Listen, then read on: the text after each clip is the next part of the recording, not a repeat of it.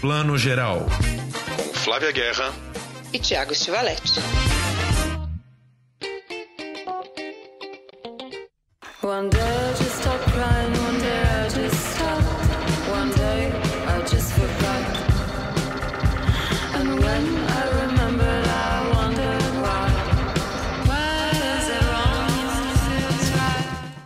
dia, boa tarde, boa noite para você. Mais um episódio de Plano Geral. Eu, Flávia Guerra e Tiago Stivaletti, né, Tiago? Bom dia, boa tarde, boa noite, Flávia Guerra, edição 21, é isso aí. 21 semanas, mais até. Novamente, a gente tá sempre contando. A gente tá tipo preso em filme, sabe? Se riscando as semaninhas da quarentena ou, né, do, da Covid-19. Mas vamos falar de cinema, umas notícias boas aí para dar sobre Festival de Berlim e Festival de Veneza, que começa nessa semana. Mas antes a gente vai falar das dicas de cinema. Vamos ter breve miragem de Sol, filme de Eric Rocha, que chega aí nos drive-ins e nas plataformas de VOD e já já conversa com a gente. Foi uma conversa muito animada, aliás. A gente tem também Killing Eve, que chega à sua terceira temporada, cheio de prêmios e cheio de indicações também. E a gente abre com uma notícia muito triste que todo mundo está comentando desde a última sexta-feira, a morte do Chadwick Boseman, né, o ator que viveu o Pantera Negra no cinema, esse sucesso estrondoso da Marvel, né, o primeiro grande filme com super-herói negro, né? Chadwick Boseman, um cara super jovem, 43 anos, morreu é, de um câncer de cólon que ele estava tratando aí há quatro anos, né? Ele meio é, não falava disso em entrevistas, ninguém sabia dessa situação dele, então foi um grande choque, né? Para todo mundo foi, foi um susto essa morte, né, Flávia? Foi, acho que não tem ninguém, tirando a família, obviamente, né? Que já acompanhava e amigos próximos. Ninguém desconfiava, tanto que eu li notícias, né? Nesse fim de semana comentando que fãs desconfiavam da magreza excessiva do ator.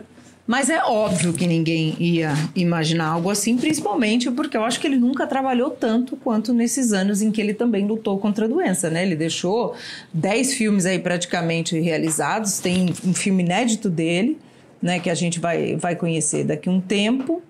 E né, é, é uma ironia do destino, porque é a fase em que ele estava no auge, né, que ele mais precisava de energia para trabalhar, para fazer seus novos projetos, e que ele foi, claro, mais requisitado, é que também ele teve esse né, maior desafio. Então, é um roteiro fadado a ser já um, uma, uma história clássica de Hollywood, né? Não só de Hollywood, mas ele é de uma importância simbólica incrível claro, obviamente, por Pantera Negra, porque também é muito mais do que um filme de herói. E a gente já sabe disso, ainda bem que esse filme entrou para essa história e principalmente ainda bem que foi o Chadwick a viver, o rei T'Challa. Exato, e assim, é triste, né, porque é, era um cara que estava, como você falou, no auge da carreira. Outro grande papel dele, que muita gente deve ter visto, foi no último filme do Spike Lee, né, o, o Destacamento Blood na Netflix, que a gente comentou sobre esse filme outro dia aqui. E é um filme que mostra que ele é um super ator, né? Ele faz um, um, um, o amigo que morreu no passado, durante a Guerra do Vietnã, e que volta meio como fantasma. Tem pouquíssimas falas, mas uma presença densa no filme. É talentosíssimo, né? Porque a gente sempre pensa, né? Ah, super-herói da Marvel não precisa ser muito ator, né? O cara tá lá dentro de um filme de ação, não sei o quê. Mas nesse filme ele mostra um talento incrível. E aí, três filmes dele em que ele viveu personagens uh, verídicos da história americana que a gente meio não conhecia e que acabaram sendo falados esses dias só por conta da morte dele, né? Um filme chamado 42, que ele fez em 2013, em que ele vivia o Jackie Robinson, que era um ícone do beisebol, quer dizer, uma figura nada conhecida fora dos Estados Unidos, né? Em 2014, ele fez o Get On Up, em que ele vive o James Brown, né? O, o rei do soul e do, do, do funk que já é bem conhecido no Brasil, num filme que está no Telecine Play. Fui olhar aqui, o filme está no Telecine Play para quem é assinante. E o Marshall, em 2017, em que ele vive o Thurgood Marshall, que foi um juiz da Suprema Corte, aí, envolvido em, em, famosos, em famosos casos da justiça. Quer dizer, um ator que nessa curta carreira acabou vivendo três grandes papéis, digamos assim, verídicos, né, baseados em, em personagens reais. É isso aí. O filme, aliás, o filme que ele deixa inédito, não lançado ainda, se chama Ma Rainey's Black Bottom, né? Ele foi produzido por ninguém menos que Denzel Washington, que eu não sei, né, quem está nos escutando, se todo mundo sabe dessa conversa, essa história já já ganhou aí, né, o mundo. E esse filme é produzido né, como eu disse, pelo Denzel, que bancou os estudos do Chadwick. Essa história dele ter bancado os estudos, né, já ganhou o mundo, como eu disse, e é muito incrível, né? Acho que se todo mundo ajudasse um estudante que precisa, que merece, né, que que tem, claro, uma condição né, socioeconômica que não permite, eu acho que o mundo seria um lugar melhor. Então, assim, quando eu soube dessa história, já faz um tempo, eu tirei meu chapéu pro Denzel mais uma vez, né? Porque eu já sou super fã. E o, o Chadwick só soube há algum tempo disso, quem foi né, esse grande mecenas que o ajudou a se formar né, em atuação. E ele era, obviamente, muito grato e acabaram fazendo um filme junto, que é esse que fica aí para a gente conferir postumamente. Que coisa, quer dizer, o Denzel Washington responsável por dois grandes astros negros da atualidade, né? Um o Chadwick aí, que ele foi tutor aí, como você falou, e o próprio filho do Denzel, o John David Washington, né? Que é outro astro em ascensão aí, é o, é o ator de Infiltrado na Clã, também tá no Tenet, né? Esse filme aí que tá emperrado nos cinemas do Christopher Nolan, e é uma história bem curiosa realmente. Agora, a minha curiosidade, eu fiquei olhando aqui, é, o, o Chadwick, ele, ele assinou assinou contrato com a Marvel para viver o Pantera Negra já em 2014, né? Uns bons anos antes, três anos antes de, rodar efetivamente o Pantera Negra, porque o personagem já ia aparecer inclusive em outros filmes. E ele teve o câncer diagnosticado em 2016. E é, e é muito cruel dizer isso, mas a gente sabe que, que Hollywood é muito atenta a essas coisas, né? Existem cláusulas de saúde, assim. Que bom que, que a Marvel não sabia disso, porque é, provavelmente teria desclassificado ele para o papel, porque, obviamente, um grande estúdio né, ligado ao mundo mundo financeiro, ao lucro né, dos filmes, é, teria pensado apenas num ator longevo, né? Alguém que pudesse ficar no papel do Pantera Negra durante longos anos. E, enfim, não foi isso que aconteceu, né? Ele, graças a Deus ele pegou esse papel antes e, e, e arrasou no papel. Vai ser muito difícil para Marvel, eu acho, substituí-lo, né? É, com certeza. No mesmo ano que ele descobriu né, infelizmente, que sofria de câncer, ele ainda viveu o T'Challa em Capitão América Guerra Civil, né? Foi a primeira vez. Né? Então, assim, essa trajetória dele foi maravilhosa, é épica já, né? Já entrou para as grandes lendas contemporâneas e, como você falou, ainda bem que isso aconteceu, que ocorreu e que ele foi o T'Challa, que é isso, né? Esse filme é um fenômeno cultural, a gente já falou isso na estreia. Hoje, então, agora com essa dimensão que esse filme ganha, e eu acho eu, eu andei assistindo alguns discursos dele, discurso quando eles ganharam prêmios, e em um deles ele diz né, que será que a gente conseguiu, além desse filme, ter todo esse simbolismo né, de ser um jovem de talento negro, e a gente sabe o que é estar sempre, ele diz, né, na cauda e não na cabeça, né, a gente está sempre de coadjuvante. E nesse filme a gente conseguiu não estar o símbolo de, disso. Será que a gente mudou Hollywood? Aí ele termina dizendo: Eu acho que a gente mudou um pouquinho, porque a gente não consegue pensar em um Pantera Negra sem um Pantera Negra 2. Né? E isso já é um grande avanço, né? É um filme não morrer na praia e ter um número 2 e ser uma franquia. Então, esse capítulo da história agora fica em aberto. Exato, não é pensar o sucesso do Pantera Negra não foi só um sucesso é, em números, né, de bilheteria. Foi essa coisa que a gente leu que os cinemas do Harlem, né, a comunidade negra ia é, vestida com as roupas de Wakanda, né, vestidas com as roupas e, e, a, e, as fantasias dos personagens do Pantera Negra. Quer dizer, isso é, isso é uma identificação cultural sem precedentes, né, que o que filme é de protagonista branco, quantos a gente vê por ano que provocam essa identificação cultural ao nível da, das roupas, do visual, do figurino, assim, né? Uma identificação é, cultural que a gente vê que o público estava carente. Até no Brasil rolou essa coisa de ir com a roupa dos personagens, enfim. Foi um negócio muito grande. Agora eu queria fazer um último comentário, Flá. Agora me parece, quer dizer, ainda tem um, um pedacinho de ano pela frente, o Oscar vai atrasar e tudo, mas eu acho que essa morte do Chadwick embolou um pouco a disputa do Oscar, porque assim, eu lembro que a gente comentou aqui no, no destacamento Blood que o Delroy Lindo, né, que é um dos veteranos, teve o, um dos grandes papéis da carreira dele nesse filme do Spike Lee, seria um forte candidato ao Oscar. Agora, a morte do Chadwick embola um pouco as coisas, porque ele também está fenomenal nesse filme, e a gente sabe que Hollywood adora é, premiar e homenagear esses atores jovens que morrem precocemente, né? É só lembrar que o último caso foi o do Heath Ledger, que ganhou o Oscar de coadjuvante pelo Coringa, né? Então eu não sei, eu senti que essa semana o Oscar passou das mãos do Delroy Lindo para o seu companheiro de cena, assim. E, e muito justo, né? Por tudo que ele representa, por esse simbolismo, porque o, Pantera Negra é um filme de indústria, um filme de estúdio, né? Um filme de herói. E a gente não pode desmerecer sua importância nesse sentido, né? E para que um personagem negro tivesse esse protagonismo dentro da, do estúdio, muita coisa teve que acontecer, muitos movimentos né, socioculturais, e ao mesmo tempo é artisticamente, como a gente já falou, importantíssimo, né? Para a democracia e para o antirracismo no mundo. Então, como é que você não vai também querer homenagear e dar um Oscar a um ator que já está bem num papel? depois de tudo isso e depois de uma, uma tristeza como essa. Então eu até entendo a academia se der esse Oscar póstumo pro, pro Chadwick, né? Vai ser uma homenagem bonita, eu acho que sinceramente merecida. Merecida, porque é, além da representatividade, tem um talento efetivo ali, né? Não Isso vai aí. ser um Oscar de, ah, de figuração, não. Ele está realmente, para não usar meios termos, ele tá foda no filme do Spike Lee, então merece mesmo. É isso aí.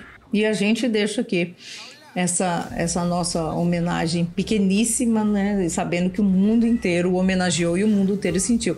Partiu meu coração ver fotos de crianças no mundo inteiro fazendo o símbolo, né, do Wakanda Forever, porque você sabe que quando isso acontece e quando toca as crianças, é, é porque né, realmente a coisa pegou. You get to decide what kind of king you are going to be. Don't freeze. Bom, essa foi a nossa primeira notícia triste do dia. Vamos agora para as nossas dicas do streaming. A primeira dica da plataforma Apple TV Plus. Vem aí do Festival de Sundance com uma ótima recepção de público e crítica. E agora a gente pode discutir. Tiago, o que, que você achou dessa, desse microcosmos do nascimento de um estado que é The Boys State? Pois é, Boys State, né? Esse documentário que acabou de ser lançado na Apple seria aí numa tradução literal algo como estado de meninos, né? Por que isso? Porque no Texas Texas existe esse essa instituição bem maluca, que é uma instituição que promove a formação política de garotos adolescentes.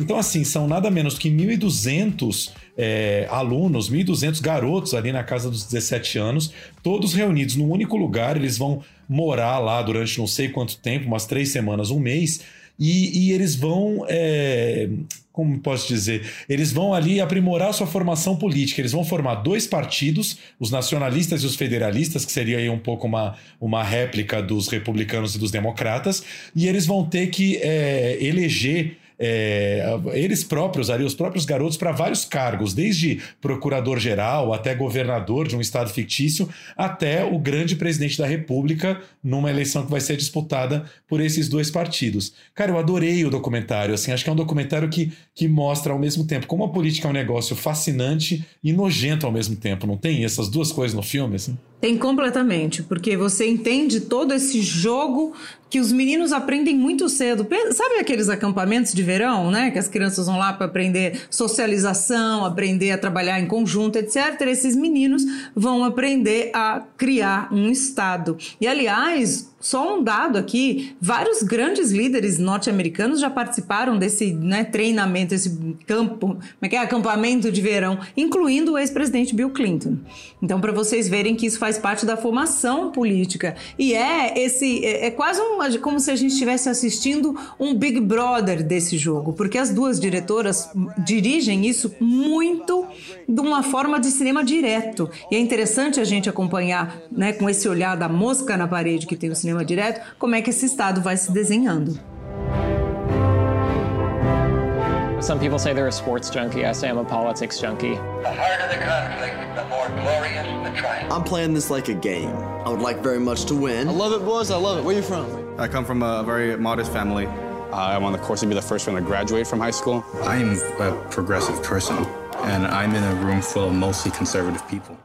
Tem um lado que eu acho que já, já tem um erro primordial, que é uma coisa muito texana, mas também é uma coisa, um vício da cultura ocidental. Essa instituição é criada apenas para garotos, começa por aí, né? Não existe uma mulher no acampamento, ou seja, é, essa, esses adolescentes já estão aprendendo a fazer política por homens e para homens, né? Já é um grande erro. E uma das grandes questões de campanha que vai ser tratada pelos dois lados é, como acontece no Brasil também, a questão do aborto. E é muito louco ver como um dos meninos que está do lado nacionalista ele fala na entrevista para as diretoras, ele fala assim: engraçado, eu sempre fui pro-choice, porque nos Estados Unidos tem isso, né? A pessoa é ou pro-life ou pro-choice, né? Pro-life é pró-vida contra o aborto, né? A vida do, do feto acima de tudo. E o pro-choice é a pessoa que é pró-escolha, né? A mulher tem o direito a escolher se vai abortar ou não.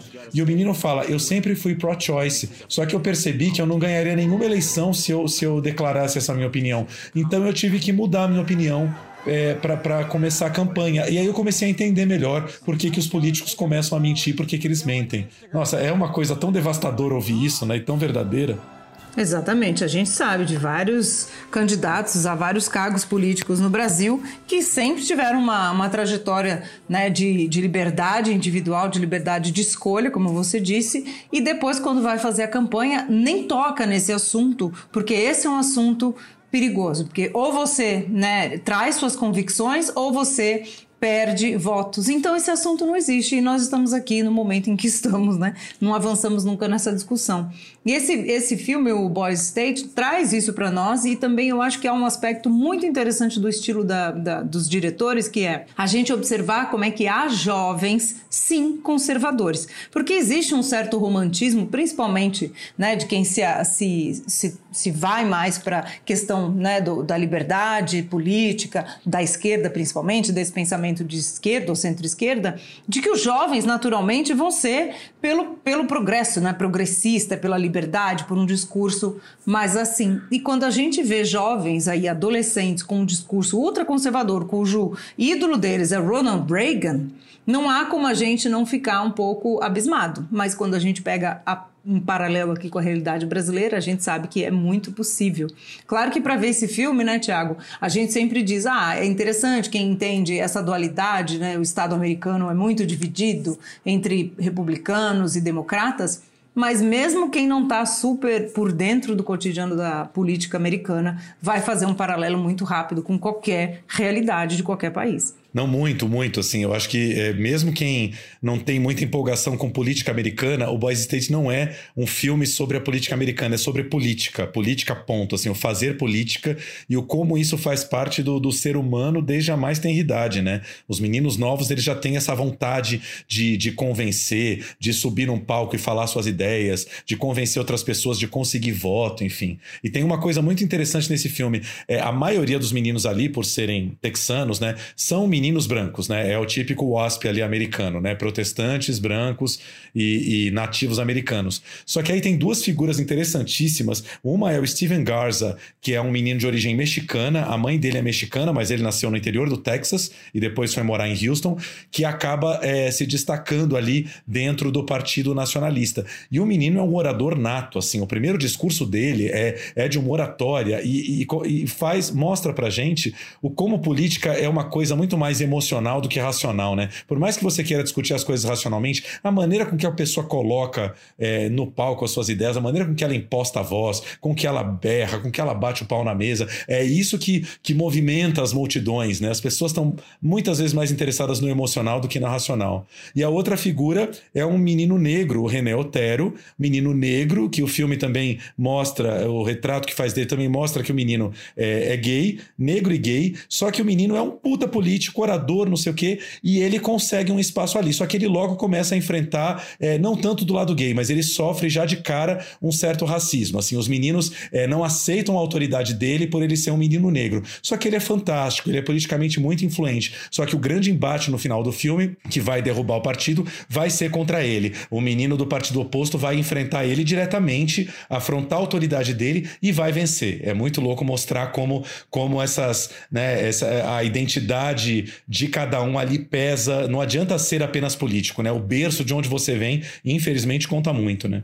Infelizmente, e é isso que você disse, é um exercício do Estado, né, de política, da política pura ali, como ela começa, como ela se faz, como ela é construída. E como eu já disse aqui também, o estilo de direção é muito eficaz, porque ele não vai te explicando isso, dando toda essa informação em off. Apenas você vai testemunhando e vai entendendo cada, perso cada personagem. E é um dispositivo muito bom esse do cinema direto, porque existe um evento ali que vai acontecer. E quando a gente tem um grande evento assim diante dos olhos, é muito mais interessante para o público também a gente acompanhar, como se estivesse participando ali. Se fosse um evento passado, eu até entenderia, né? O, as apostas de um cinema mais convencional. Como a coisa está rolando diante da câmera dos diretores, vamos fazer isso acontecer diante dos nossos olhos também. Então é um filmaço aí, não à toa, foi muito bem recebido, como eu já comentei. Exatamente. Fica aí a primeira dica. Então, Boys State ele está na plataforma da Apple TV Plus para os assinantes da Apple TV. Quem já é assinante da Apple TV, pagando 10 reais por mês, tem o filme já incluído no pacote. Né? Não é um filme que está no pay-per-view, ele já está incluído no pacote, não paga nada mais para ver.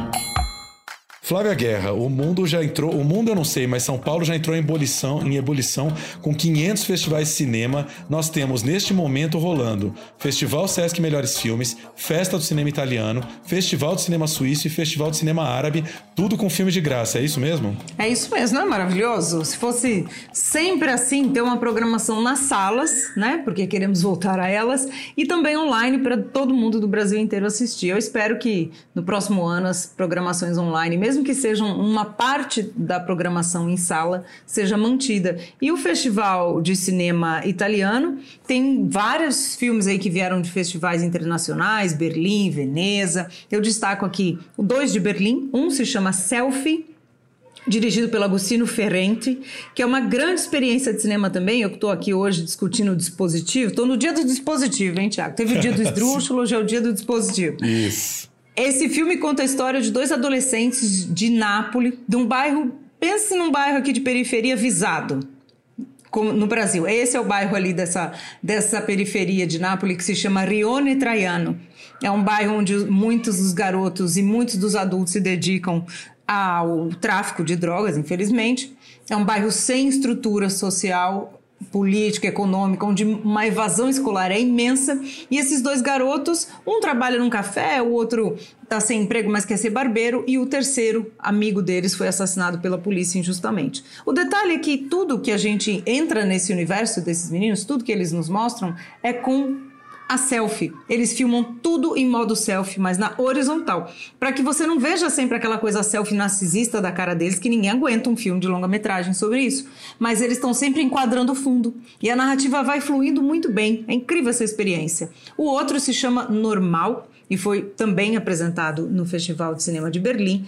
Foi muito bem recebido e investiga aí todo observativo também, como eu já falei, sem entrevista nenhuma os padrões de comportamento, né? O que, que é feminino e o que, que é masculino. Filmaço também. Para terminar, Martin Eden, melhor ator no Festival de Cinema de Veneza do ano passado, para Luca Marinelli, que bateu, entre aspas, o Joaquim Phoenix, porque Joaquim ganhou melhor ator, melhor tudo, com né, o leão de ouro pro Coringa. Sim. É, eu brinco, eu brinco com a Flávia que ela, ela, ela me deixa soterrado no bom sentido durante a semana com todas as dicas dela de cinema italiano, que é muito filme para ver, todos ao mesmo tempo, mas tá tudo aí. E eu acho importante notar que cinema italiano é, tem uma vitalidade enorme, assim como cinema francês, e muitos filmes que não chegam mais, né, Flá, no nosso circuito tradicional. Alguns chegam, poucos, mas não todos. Havia uma presença muito maior da Itália e mesmo da França é, 10, 15 anos atrás no nosso circuito de cinema do que agora. Então, esses festivais são janelas fundamentais para a gente achar coisas que também não estão, às vezes, no Netflix, também não estão nas grandes plataformas de streaming. São filmes que você depende desses festivais para dar uma olhada, né? É isso aí. Assim como uma cinematografia muito muito diversa do mundo tem, tem tido esse problema, né? A gente cada vez mais tem um circuito dominado pelo, pelo, pelo blockbuster americano, acontece, né? Mas a gente ganha esses circuitos alternativos. E nesse sentido, eu destaco também aqui a mostra Mundo Árabe de Cinema. E na semana que vem, que já começou também, tudo gratuito, como você falou, e eu na semana que vem vou fazer uma. uma uma live, né, um debate com a diretora do filme O Dia que eu Perdi Minha Sombra, nome maravilhoso, né? Aliás, ela, ela também ganhou, ela ganhou com o filme anterior o prêmio de melhor filme de estreia em Veneza. Vem com esse filme que é muito forte também e a gente vai conversar. O nome dela, olha que lindo o nome dela, Saudade.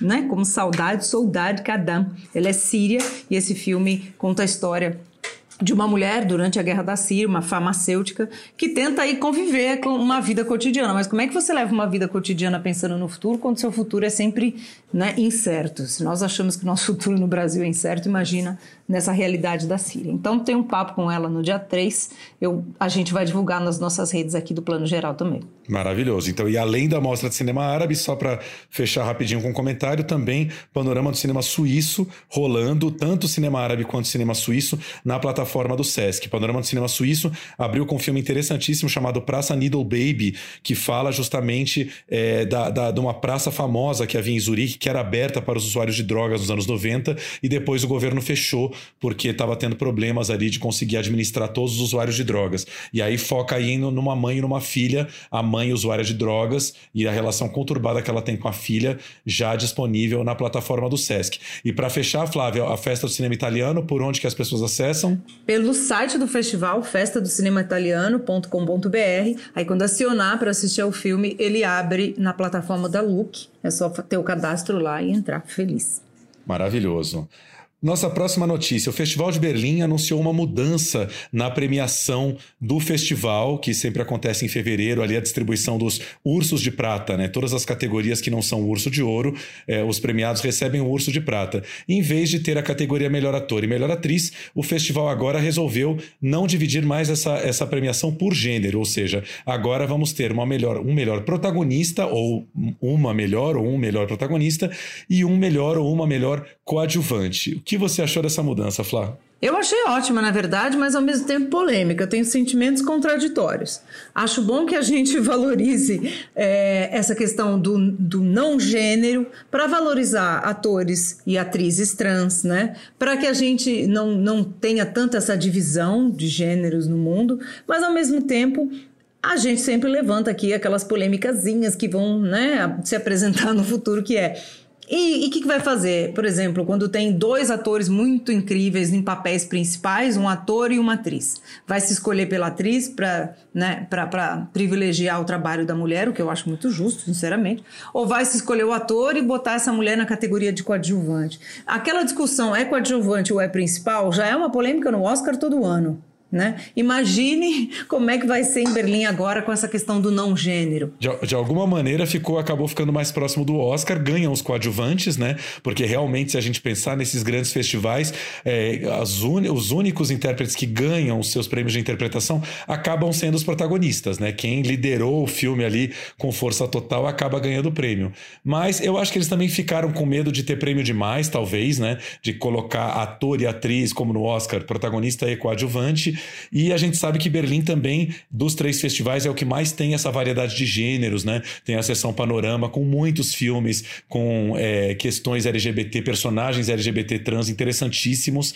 Mas, enfim, acho que vai ser um teste. Também, também acho um pouco estranho, porque eu acho que vai limitar um pouco a premiação. Acho que eles podem, enfim, melhorar isso aí para os próximos anos. Essa semana a gente tem também outro grande festival do mundo, o mais antigo, aliás, Festival de Cinema de Veneza, começando na quarta-feira, totalmente normal, ou quase, né? Veneza é o primeiro festival grande, já esteve, já houve festivais pequenos que realizaram, mas grande mesmo do circuito A, a realizar uma seleção, quer dizer, na verdade, uma edição presencial durante a pandemia. Esse negócio de que é o primeiro depois da pandemia, não sei onde que a pandemia já acabou. Só se for no Vietnã, onde está todo mundo legal e não tem nenhum caso.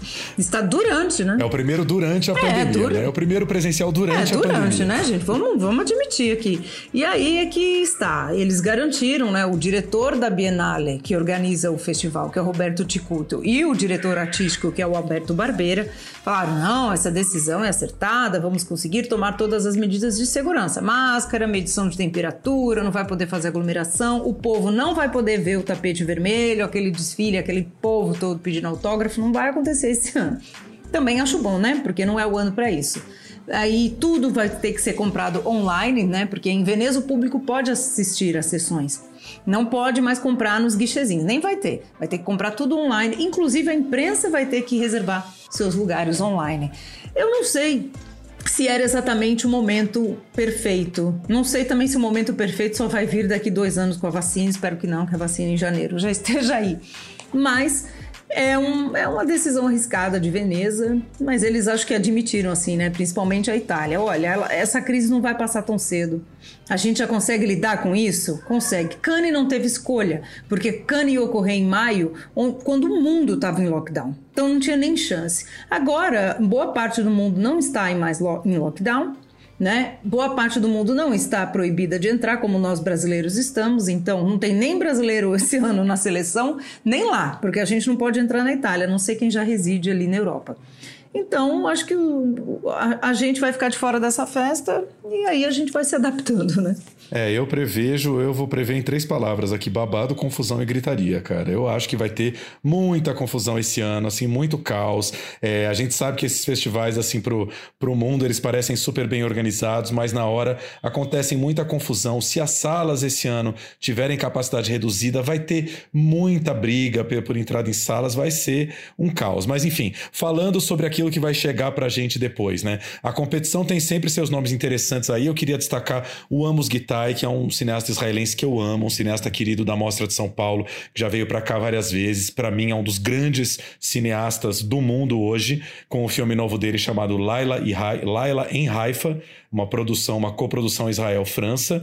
É, tem um filme que todo mundo fala que é o Nomadland, né? A produção é, da Frances McDormand, aí, o grande filme dela aí depois do, do Oscar que ela venceu, né? A direção da Chloe Zhao. E a gente tem outros nomes aí também que têm crescido muito no circuito de festivais. Um deles é o Kiyoshi Kurosawa, japonês, né? Que filme a filme vem ganhando aí o reconhecimento da crítica. Também vai estar com o filme novo dele aí, Wife of a Spy, Mulher de um Espião, em competição. Além, claro, do nosso nosso querido Almodóvar apresentando aí o seu curta-metragem, né? Um filminho curto, A Voz Humana, estrelado pela Tilda Swinton. A gente falou nela aqui outro dia.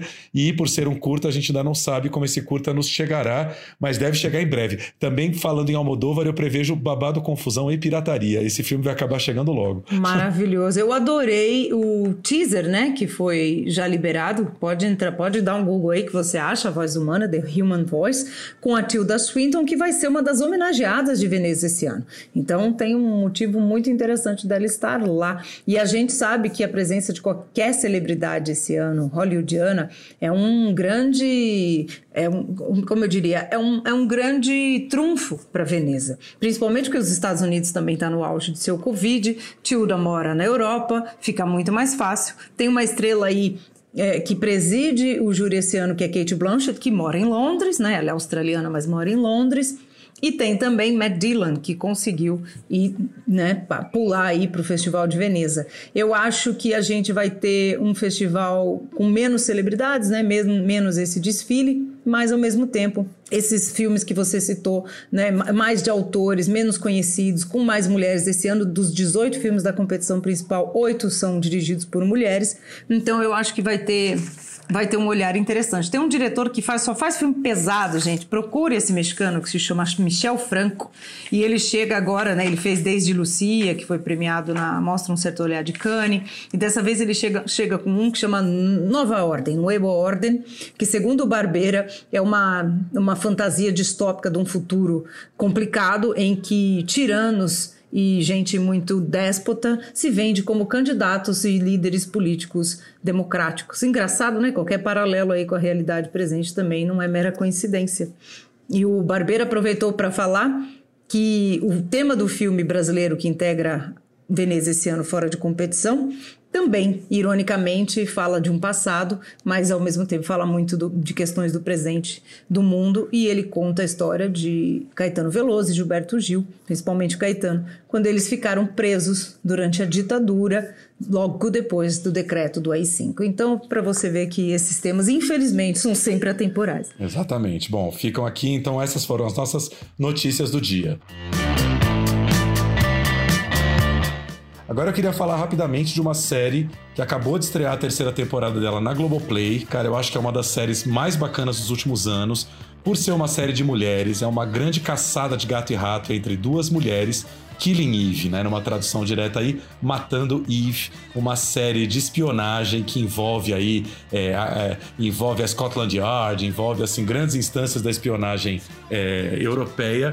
E é uma série que tá na Globoplay e acabou de chegar na terceira temporada. Um duelo maravilhoso entre duas grandes atrizes, Sandra Oh, né, que é a asiática que a gente já conhecia aí de Grey's Anatomy, com a Jodie Comer, que para mim foi uma grande revelação. Jodie Comer faz aí essa assassina internacional barra psicopata, né, é, conhecida como Villanelle, que mata no mundo inteiro. Tá? tá? Ela vai passando de, de, cidade em cidade, matando em grandes missões internacionais e recebendo grandes recompensas por isso. E as duas começam uma grande caçada de gato e rato, e até que, assim, uma tá caçando a outra, a Eve trabalha na Scotland Yard, começa a, catar, a caçar a Eve, e de repente ela percebe que ela tem muito mais em comum é, com essa psicopata do que ela imagina, e daí começa a surgir é, um desejo meio esquisito, a gente talvez possa, possa falar em paixão, enfim. Começa a rolar uma atração entre as duas, sendo que uma quer matar a outra. Eve is alive. She's back, Eve. This isn't about me. You don't seem very happy. happy, happy. Cara, um, uma série muito interessante que lembra muito Tarantino. Fãs de Tarantino acho que vão, vão gostar demais dessa série. É uma violência gráfica maravilhosa e uma coisa que nessa quarentena tá valendo muito, assim. É uma série que de 5 em 5 minutos está numa cidade diferente. Elas estão em Barcelona, daqui a pouco uma começa a caçar outra em Londres. Quando a gente vê, elas estão em Praga e passam para Budapeste. A gente que tá confinado em casa é uma delícia passear pela Europa com essas duas, assim. Prometo que vou assistir e volto aqui para contar, mas aí você vai me dever uns 5 cinco minutos para eu dizer que achei, hein? Vai ter que me dar esses cinco minutinhos. então essa tem que ser a nova, vira, vira a nova série, tá? Tipo, apaga todas e vai direto para essa agora. A Jodie Comer, ela, ela tem é, conseguido indicações assim por onde ela passa, foi indicada ao Globo de Ouro esse ano de melhor atriz numa série de TV drama, né? Apesar da série não ser exatamente um drama, é uma série com muito humor negro, assim, assim como Tarantino. Tem outros grandes atores que vão aparecendo ao longo da série. A Fiona Fiona Shaw, que é uma grande atriz britânica que está desde a primeira temporada. Nessa terceira, a gente tem, por exemplo, a presença da Camille Cotin, que é uma atriz francesa que está ficando meio querida do público brasileiro de séries, porque ela faz 10%, 10%, que é aquela série das, dos agentes dos atores. Ela é uma atriz maravilhosa que tem feito muito cinema francês também. E, enfim, vão, vão aparecendo vários vários atores bacanas. E essa terceira temporada, a única coisa que eu adianto que é muito focada na Villanelle, no passado dela, na infância dela. A na verdade, se chama Oksana, ela é russa, e ela vai atrás da família dela na, na Rússia, e ela tem uma relação péssima com a mãe dela, e tem um episódio só dedicado a esse retorno dela às origens, assim, que é sensacional nessa terceira temporada. Muito mais focado na vilã do que na mocinha da série, mas, enfim, continua mantendo a qualidade, que é uma coisa, às vezes, difícil, né? Tem várias terceiras temporadas de série que já dão uma cansada, perde o fôlego, mas eu acho que Killing Eve, apesar, obviamente, não ser tão brilhante quanto a primeira temporada, eu acho que mantém muito interesse. Até por ser uma série curta, tem oito episódios por temporada, de 40 minutos mais ou menos cada um, então não é uma série longa de ver, Flávia. Pode ir sem medo, assim, um domingo você já vai. Assim. Bom, e o, e o nosso plano geral recebe agora um diretor que a gente acompanha já há muitos anos ele estreou em. O primeiro longa dele em 2002 foi O Rocha que Voa, que a gente viu no Festival de Brasília. Um documentário lindo sobre o período de exílio do pai dele, Glauber Rocha, em Cuba. E desde então foram oito longas-metragens. O último deles, Breve Miragem de Sol, está sendo lançado agora, depois de algumas sessões nos drive-ins. Ele estreou no último domingo, dia 30 de agosto, na Globoplay, com um elenco maravilhoso, Fabrício Boliveira, Bárbara Colém, e tá cheio de projetos novos aí que ele vai contar pra gente. Eric Rocha, bem-vindo aí ao Plano Geral. Bem-vindo, Eric. É, Eric, primeiro eu vou pedir para você contar um pouquinho a história do filme para apresentá-lo aí para o público, para dar aquela vontade de ver. Ah, Breve Miragem de Sol é, é um filme sobre o Brasil nesses tempos de ruínas que a gente está vivendo. É um filme é, que traz um, um, um, personagem muito forte, que é, um, que, é o, que é o Paulo, que é um trabalhador brasileiro de cerca de 40 anos. E ele, e ele por conta do desemprego e da situação de é, desesperança que ele vive, enfim, ele, ele, ele tenta recomeçar a vida dele dirigindo um táxi.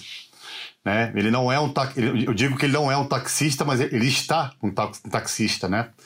Através do táxi ele, ele tenta é, recomeçar a vida dele, é, se reerguer, é, levantar o dinheiro para pagar a pensão do filho que está super atrasada e por conta disso ele está vivendo essa, essa distância do filho, né?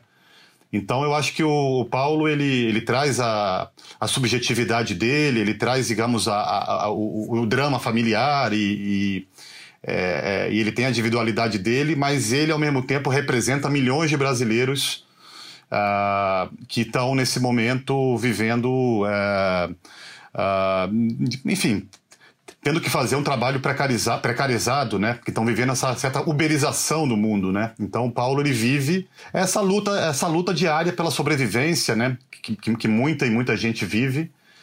Então, o filme ele traz esse, na verdade, esse grande narrador do nosso tempo, né? Da, da, da, da das metrópoles, que é o que é essa figura do taxista, né? Que é, que é uma figura que eu acho que é uma, é uma figura que, é, digamos assim, é, é, uma, é um narrador e um escutador do nosso tempo, é um, é um, é um testemunho vivo desse colapso né, que a gente está vivendo uh, no Brasil, que a gente vive vivendo há alguns anos no Brasil já, já né, uh, especialmente na cidade do Rio de Janeiro, que eu acho que representa essa, essas ruínas.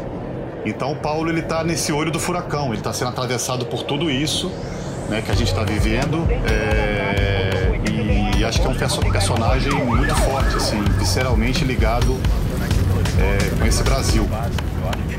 Olha só, olha a forma que ele dança. Olha só, olha a forma que ela dança. Ainda não me falaram nada, a sério não falaram nada, mas eu vou falar. Che, não tá bom. Cospe nessa porra, não. Não, não, não. Cospe nessa porra, não. Cospe nessa porra, não. Na sua cara. E é, é muito interessante, Eric, que a gente vive, como você falou, uma uberização do trabalho, né? E os taxistas foram os que mais sofreram com isso. E ao mesmo tempo o seu filme tem esse personagem pra gente que era quase lendário, né? Na, na sociedade de qualquer país, né? O taxista.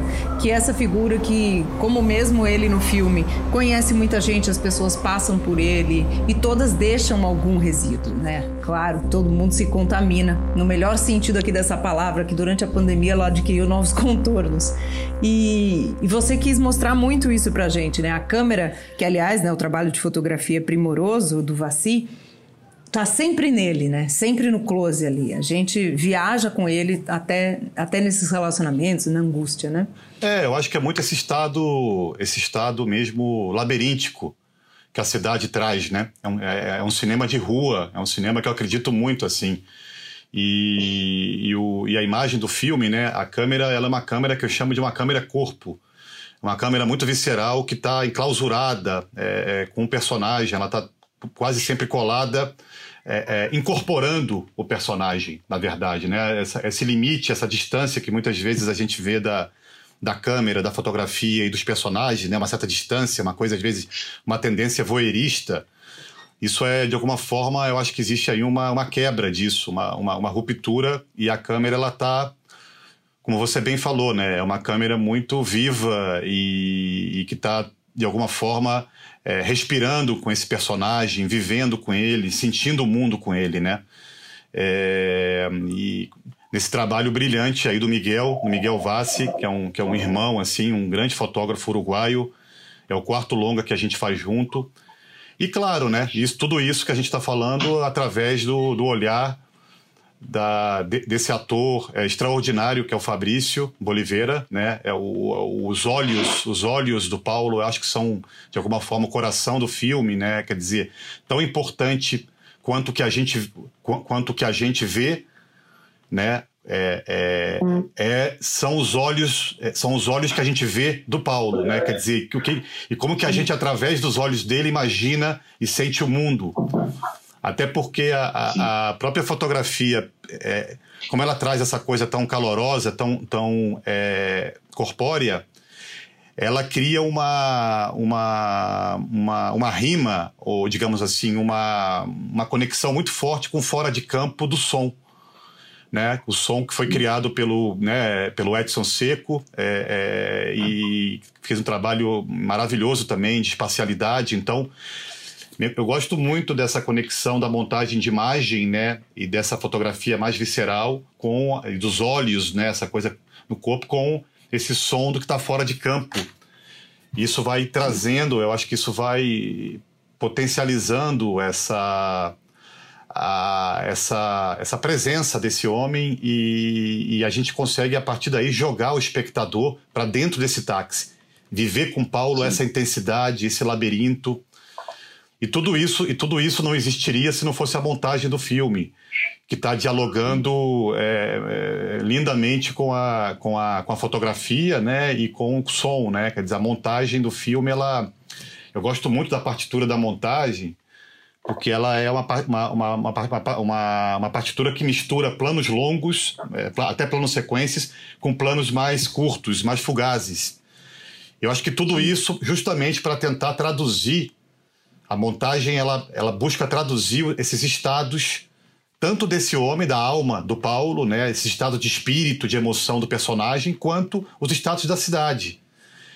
Que, que é a cidade que é protagonista do filme, né? Então, eu gosto muito como que é esse jogo desse embate entre a ficção né, do personagem e esse real de fora que está na cidade e que vai invadindo e transformando a própria ficção. Gosto Sim. muito desse jogo no filme, assim. O Eric falou no, no Edson C. Eu queria aproveitar e mandar um beijão pro Edson, meu amigo querido. Morei um ano com ele aqui em São Paulo. Um super profissional de som, dedicadíssimo. Lembro dele em casa já ali, compenetrado, fazendo a, as, as construções sonoras dele ali. Maravilhoso saber que ele trabalha tanto com você. Eric, eu queria te perguntar o seguinte: seu oitavo longa-metragem agora, mas o seu segundo longa de ficção, né? Foram seis documentários. E, e me parece que o, o Breve Miragem de Sol ele, ele guarda uma, uma relação muito, muito próxima com o transeunte. É quase como se o transeunte, como o próprio nome indica, é aquele personagem que está ali andando a pé, sentindo a cidade a pé, e agora você tem um personagem sentindo a cidade de carro, né? E, e, e dessa vez você me parece, é, o Transeunte já tinha o transe no nome, né? Que lembra tanto o Glauber aí com Terra em Transe, mas de, dessa vez, mais ainda do que Transeunte, me parece que você realmente capta uma cidade em transe, personagens um pouco convulsionados ou bêbados ou enfim, aquela atmosfera da noite que é mais muito mais intensa no Rio do que em São Paulo, né? É, pessoas fervilhando num estado emocional intenso, enfim.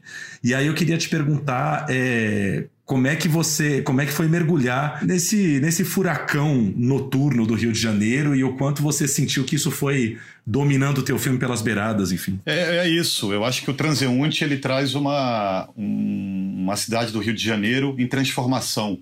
É um momento onde a cidade do Rio e o Brasil estavam em plena transformação para alguma coisa que a gente não sabia exatamente o que era, mas existia um horizonte. Então, por isso, Transeunte é um filme mais, mais existencialista, mais lírico, né? Ele é um filme em preto e branco, filmado em, em 16 milímetros. É um, é um aposentado, que é o Expedito, né? É um homem que tem quase, teria quase o dobro da idade do Paulo, né? Do Mirage. Então, então é, é um, é um homem aposentado que vai é, é, é, é, transitando pela cidade e, e, e, e, vai vivendo essa coisa muito da solidão mesmo, né? É, e Uh, e a cidade do Rio, nesse momento, era, uma, era uma, um, manancial assim, de obras, era uma multidão de obras e, e o Rio se preparava para sediar os grandes eventos olímpicos e Copa do Mundo. Então havia uma promessa de futuro, havia uma, algum, algum devir. Nome: Expedito Silva Soares.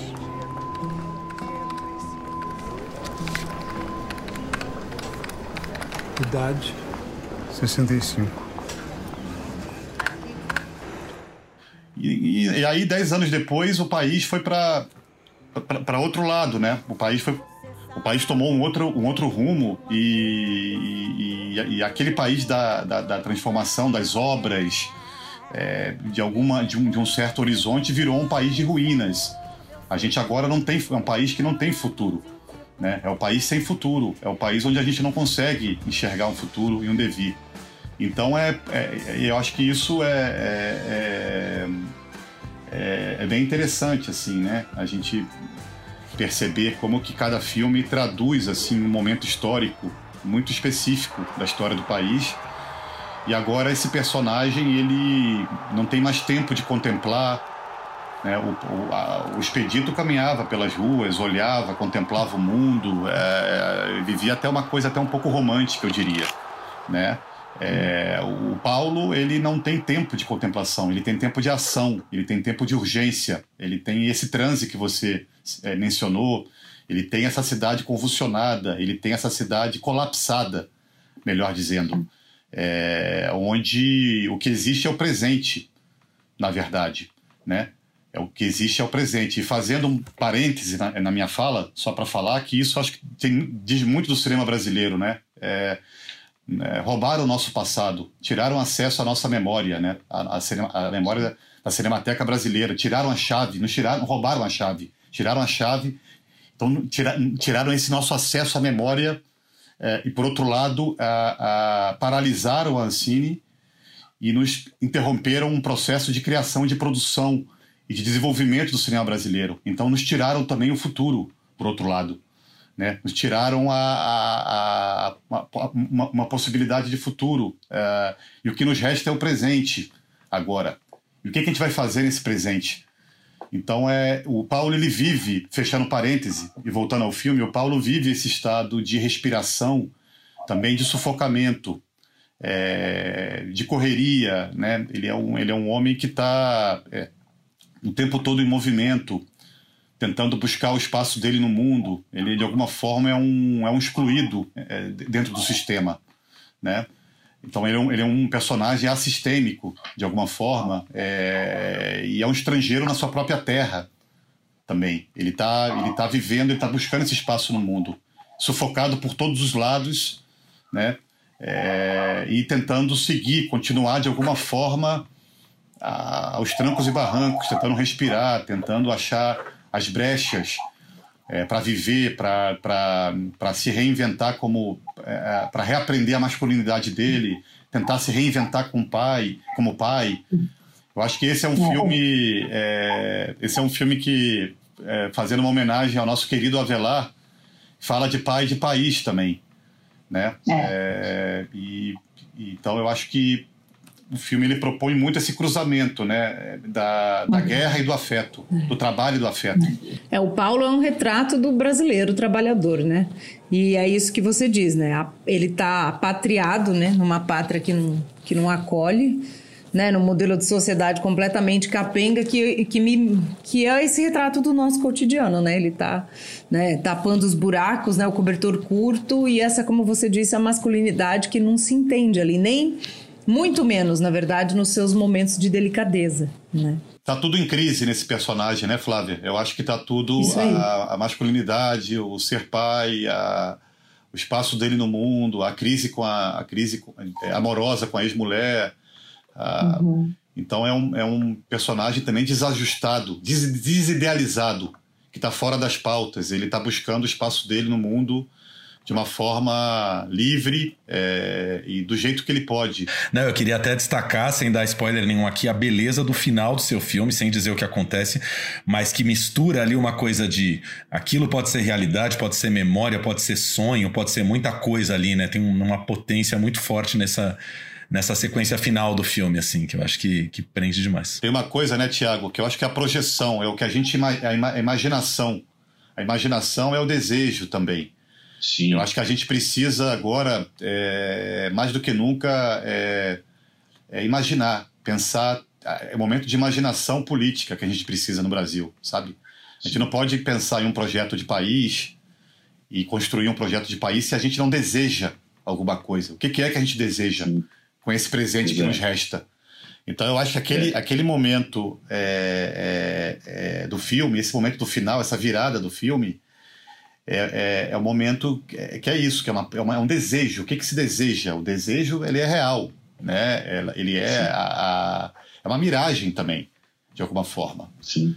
Então. Eu queria te, aquela pergunta um pouco inevitável. Enfim, você vem dessa família inteira de cineastas, todo mundo sempre lembra que você é filho do Glauber, mas você também é filho da Paula Gaetan, que é uma cineasta ativíssima até hoje.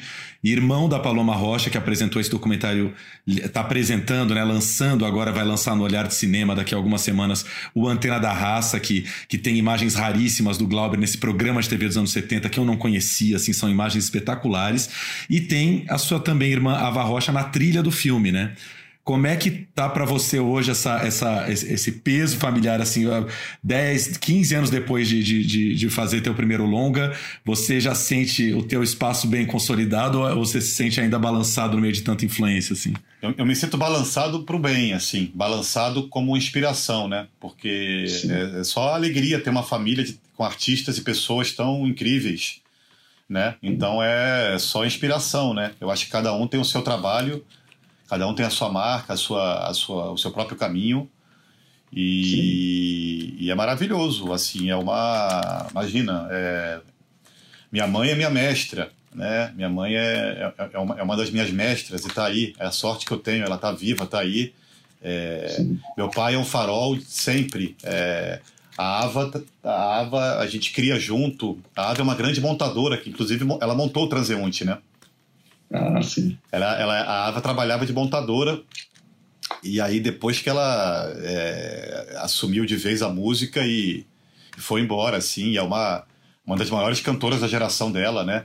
Sem dúvida, Sim. assim, é uma cantora, é uma artista incrível é, e que, aliás, a música que ela fez pro filme é, eu acho sublime, assim, esse momento é. da Karina, né? Que a Bárbara Collin, né? Outra grande, grandíssima é, artista e, e, pessoa, né? É, é, é ela e, e, que, que, incorpora né, essa, essa personagem, a Karina, que é essa enfermeira, é, quer dizer, a gente tem no filme dois, duas pessoas, né, dois personagens, dois, dois trabalhadores da, que estão no front, né, dois trabalhadores essenciais, né, que estão no front dessa guerra, né, Breve Miragem de Sol, né, o título do filme para mim ele é um título que é o que nos resta hoje, são essas breves miragens de sol, essas brechas, né? Sim. O Brasil está vivendo uma tragédia, é, né? E a gente precisa outra vez entender essa, assimilar essa ideia do trágico, assumir ela, Sim. porque a arte ela, Sim. a arte ela é contra a morte, a arte ela, o cinema ele, ele é contra o efêmero, ele é contra a moda, ele é contra a, a, a, ele é contra a morte. O cinema ele quer produzir memória. Com certeza. Com certeza. E voltando ao assunto da sua família, vocês trabalham sempre juntos e eu quero só ressaltar aqui Luz nos Trópicos, que Eric trabalhou como produtor, Eric, conta um pouco qual foi a sua participação no filme também, que foi apresentado em Berlim esse ano, foi a última vez que a gente se encontrou, né, Eric? Foi uma participação muito especial e a gente logo depois o mundo fechou, né? Então, a gente está tudo nessa atenção aí, morrendo de vontade de ver seu filme na tela grande, que já passou por festivais, foi premiado no Festival do Rio, fotografia, montagem, ator.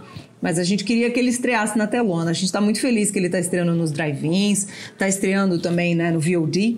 Mas eu espero ter algumas sessões especiais depois da pandemia para a gente também curtir na telona. Pois é, é, você falou aí do Luz dos Trópicos, foi uma, uma, enfim, muita felicidade ter ajudado a produzir esse filme da Paula, da Gaetan, que, como já falei, por sorte é minha mãe, e e foi uma estreia linda lá em Berlim, assim. Um, um filme é um filme único, muito contundente, assim. É, e foi, foi o último suspiro ali, né? É, de, logo depois o, o, cerco fechou, veio a pandemia, e mas que bom que o filme começou a, é, conseguiu nascer é, de uma forma tão tão bonita é, e, e, agora essa realidade da, das plataformas, né? Então o, a, o Miragem, Breve Miragem foi isso. A, a, a, a pandemia precipitou o lançamento dele. É, a, a, gente está vivendo um momento muito incerto, né, de muita incerteza em relação às salas de cinema e a, até o futuro da humanidade, né? É um momento, eu diria, de alta tensão. A gente está numa encruzilhada aqui,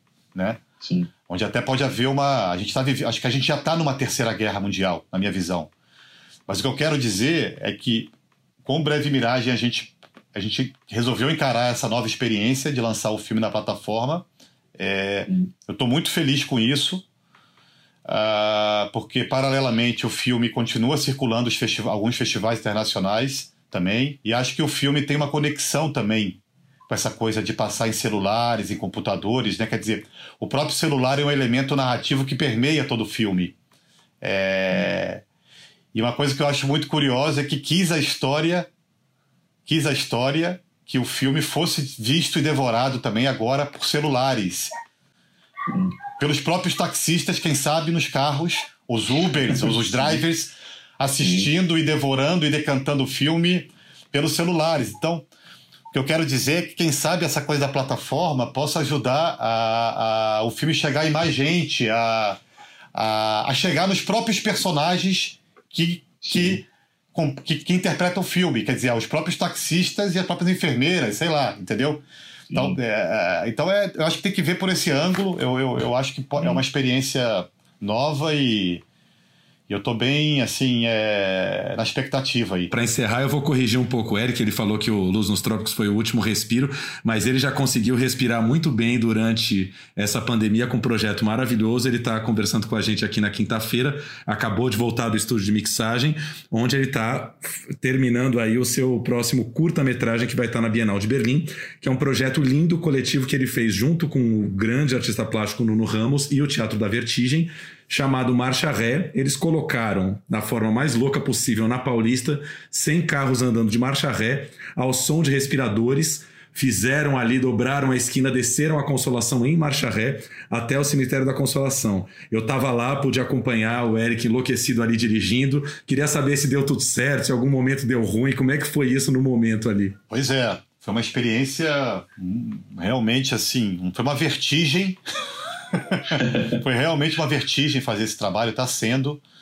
É, foi um convite do, do Nuno Ramos e do Grupo Vertigem, do Antônio Araújo, do Guilherme, enfim. É, e, e é, um, é, um, filme que é esse encontro, né? Esse encontro entre o cinema, o teatro e as artes visuais e, e a própria cidade, né? E curiosamente também é dentro de são carros, né? São máquinas, enfim tem esse ponto de ligação também com, com Miragem, além de ser noturno, né? Quer dizer, então é, é, eu estava pensando nisso agora, tem esses pontos de ligação com o filme também. Mas está sendo uma experiência muito incrível, assim, é, porque é, foi uma forma de, é, a, a, a, de viver a criação, a, a flor da pele nesse momento de pandemia. Ou seja, como, como é recolocar o nosso corpo no espaço público nessa situação? Sim. Como vai ser esse recolocar, sentir o mundo? Então, todo mundo filmando de máscara nessa cidade muito viva, em ebulição, que é São Paulo, né? Quer dizer, na noite, na Paulista, é, fria, 10, 10, 11 da noite, quer dizer, então toda uma atmosfera muito pesada e, e, e, e carregada. E como. Então, foi muito pensar também que eu acho que, é, é, que, que, que novo cinema é esse que vai surgir? Que novo teatro é esse que vão surgir nesse, nesse corpo a corpo com a cidade, nesse embate com a cidade? Né? É, então foi uma, realmente uma, uma, uma experiência boa é, e, e foi uma loucura filmar essa carreata, porque na verdade é a, como o Nuno falou, né? É a interpretação, é, inter, é uma interpretação livre e anárquica e artística também da, é, da é, é, é, uma interpretação da carreata bolsonarista, né? Quer dizer, é a anticarreata, de alguma forma, né? É a anticarreata. Então é uma, é, é, foi, é, é, uma imagem, é uma imagem que cabe no Brasil, né? E o, o Brasil Sim. cabe nessa, cabe nessa carreata. Então Sim. a gente está agora mixando é, esse filme, é um curta-metragem que a gente vai é, lançar na Bienal de Berlim agora em setembro. Vai representar o Brasil na Bienal. Maravilha, Eric. Bom, a gente queria te agradecer, desejar muita boa sorte aí, que muita gente veja essa sua nova miragem. Muito legal que está entrando numa plataforma de streaming de assinatura, que em geral já dá um acesso até maior do que o pay-per-view, né? Enfim, assinando o Globoplay, você já tem o filme ali para ver. E, pô, muito sucesso aí que cada vez mais gente veja. Eu acho que as plataformas é, né, essas plataformas grandes, é, é, elas precisam. É, é, é, seria, seria muito bom se elas pudessem absorver uh, todos os tipos de cinema e de expressão. Né? Elas pudessem também ter esse espaço uh, de diálogo com todas as, as, vertentes do cinema brasileiro, né? por exemplo, as vertentes estéticas. Seria muito bom Sim. Eu sei que existe uma tensão muito grande nesse sentido do público, mas eu acho que a gente precisa também é, é, é abrir esse diálogo, né? É, porque agora a gente está vivendo um momento de sufocamento, né? A gente não, Sim. então a gente precisa realmente tentar pensar o que, que seria esse, esse, novo, esse novo mercado. Não, e precisa diversificar, né? E, e, e o streaming tem aquela lógica, ou uma coisa meio louca, que não é só do algoritmo, mas alguém vai ver um filme do Fabrício Boliveira e cai no seu filme, né? A pessoa experimenta ali meio. E desmistificar É. essa certa coisa, né? Do, do que, que é o cinema de autor e o cinema popular. Sim. Eu acho que o Breve Mirage, de alguma forma, ele, ele, ele, ele tem essa coexistência dessas forças, né? Essa coexistência. Acho que ele é um filme que traz uma, uma, uma, uma linguagem muito própria, né? É, é, e, ao mesmo tempo, ele tem uma vocação popular também. É, ele é um filme que está falando da gente, está falando de, de pessoas que estão aí, que estão vivendo na cidade, que estão agora trabalhando. É isso, Eric. Brigadão aí pela conversa, por esse papo maravilhoso. É, tudo de bom aí, boa sorte em Berlim no lançamento. E para todo mundo aí, fiquem com Deus, uma boa semana aí, num plano geral. Até semana que vem com mais notícias e entrevistas de cinema. Um abraço. Até. Abraço.